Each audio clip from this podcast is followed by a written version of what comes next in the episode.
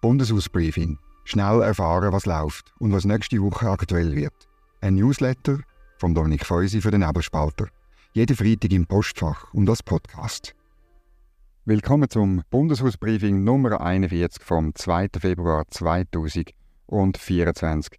Hier erfahren ihr, was nächste Woche in Bern läuft. Es geht sicher weiterhin ums Rüstungsbudget der Armee, um die EU-Politik der Schweiz und dann sind auch noch ein paar Bundesräte auf Reisen. Wenn euch das Bundeshausbriefing gefällt, könnt es doch weiterempfehlen. Abonniert die schriftliche Version mit allen Detailinformationen und Links oder schreibt mir ein Feedback auf dominik.feusi.nebelspalt.ch.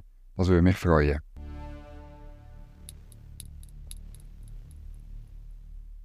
Das gibt's reden. Am Mittwoch hat SRF von einem Milliardenloch geschrieben und einem finanziellen Desaster, das es bei der Armee gäbe, weil sie von ihrer Finanzplanung abgewichen sind. Dazu kommen noch höhere Betriebskosten von der Armee. Am Donnerstag ist die Armee dann in die Gegenoffensive gegangen. Es gibt gar kein Finanzloch, sondern nur einen Liquiditätsengpass. Man werde Zahlungen verschieben und Sparmaßnahmen im Betrieb sind schon angeordnet worden. Bleibt die Frage übrig, wer hat da recht? Faktisch, Politik hat im Dezember 20... Faktisch, Politik hat im Dezember 2022 unter dem Eindruck vom russischen Angriff auf die Ukraine eine Finanzplanung bewilligt, um die seit 30 Jahren kaputt gesparte Armee wieder aufzubauen. Bis 2030 hätte das Budget der Armee auf 1% vom Bruttoinlandprodukt sollen angehoben werden. Im letzten Dezember hat eine knappe Mitte-Links-Mehrheit dann aber diese Pläne wieder abgelehnt, respektive verschoben aufs Zieljahr 2035. Dass so mehrjährige Planungen von Milliardenausgaben nicht mehr aufgehen, verwundert eigentlich nicht. Wer trägt dafür die Verantwortung? Alle ein bisschen, wie meistens in der Politik. Das Parlament, wo eben die mehrjährige Finanzplanung einig bewilligt und dann wieder über den Haufen wirft.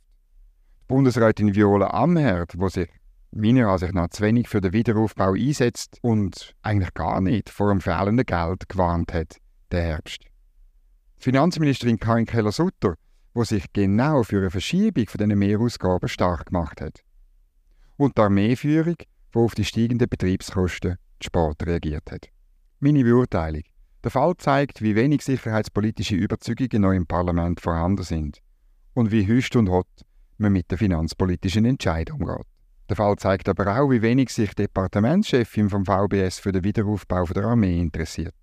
Und was für Folgen das offenbar weit verbreitete Silo-Denken im Bundesrat bei einer Kernaufgabe vom Staat hat. Jede Bundesrätin, jeder Bundesrat schaut vor allem für sein Departement. Es zeigt aber auch, dass der Bundesrat noch nicht zu einer nachhaltigen Finanzpolitik gefunden hat, obwohl er in den nächsten zwei, drei Jahren zwei, lieber drei Milliarden muss einsparen zum Schuldenbrems einhalten.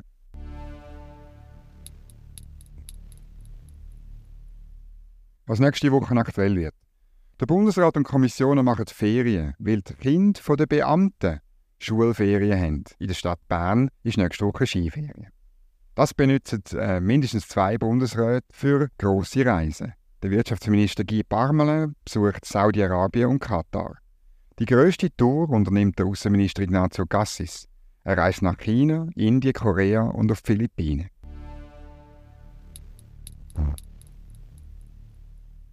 Sicher Thema bleiben wird die Frage der Beziehungen der Schweiz zur EU. Diese Woche haben sich Kantone und mindestens vier Kommissionen damit beschäftigt. Die Befürworter von einer politisch-rechtlichen Anbindung an die EU bereiten eine Kampagne vor, um dem Bundesrat pauschal Rückenwind zum Start der Verhandlungen zu geben. Mit Inserat und möglichst viel Vereins- und Verbandslogos soll der Eindruck geschaffen werden, alle sind für die Rahmenverträge.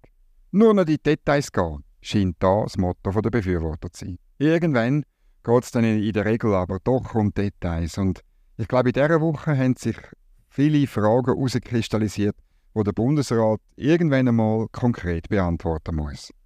Wie stark schadet die EU-Regulierung am Wirtschaftsstandort Schweiz? Was sind die tatsächlichen Auswirkungen der Rahmenverträge auf den politischen Prozess und die direkte Demokratie? Was kann das Schiedsgericht tatsächlich entscheiden? hat es einen eigenen Entscheidungsspielraum gegenüber der verbindlichen Auslegung vom Gerichtshof der EU. Könnten die Ausnahmen, zum Beispiel beim Lohnschutz oder bei der Unionsbürgerrichtlinie, vom Gerichtshof der EU beurteilt werden? Wie viel Geld fordert die EU für ihre Kohäsion? Sind Politikbereiche, wo seitens der EU zum Binnenmarkt gehören, zum Beispiel die Steuern oder das Kartellgesetz, nicht vom Nachvollzug betroffen, nur weil sie im Common Understanding nicht erwähnt sind? Wie viel Strommarktliberalisierung will die EU wirklich? Und passt das linksgrün der Gewerkschaft? Und sind Beihilferegeln tatsächlich fast kein Problem für Kantone, wie die Konferenz der Kantonsregierungen behauptet? Das sind Fragen, die uns sicher noch lange weiter beschäftigen werden. Ja, das ist es das Bundeshausbriefing, heute noch etwas kürzer und noch etwas kompakter als sonst. Danke fürs Zuhören, uns weiterempfehlen, einen Kommentar da oder eben mir schreiben. Ich wünsche allen ein schönes Wochenende und alles Gute. Bundeshausbriefing. Jede Woche gut informiert. Ein Newsletter und Podcast vom Nebelspalter.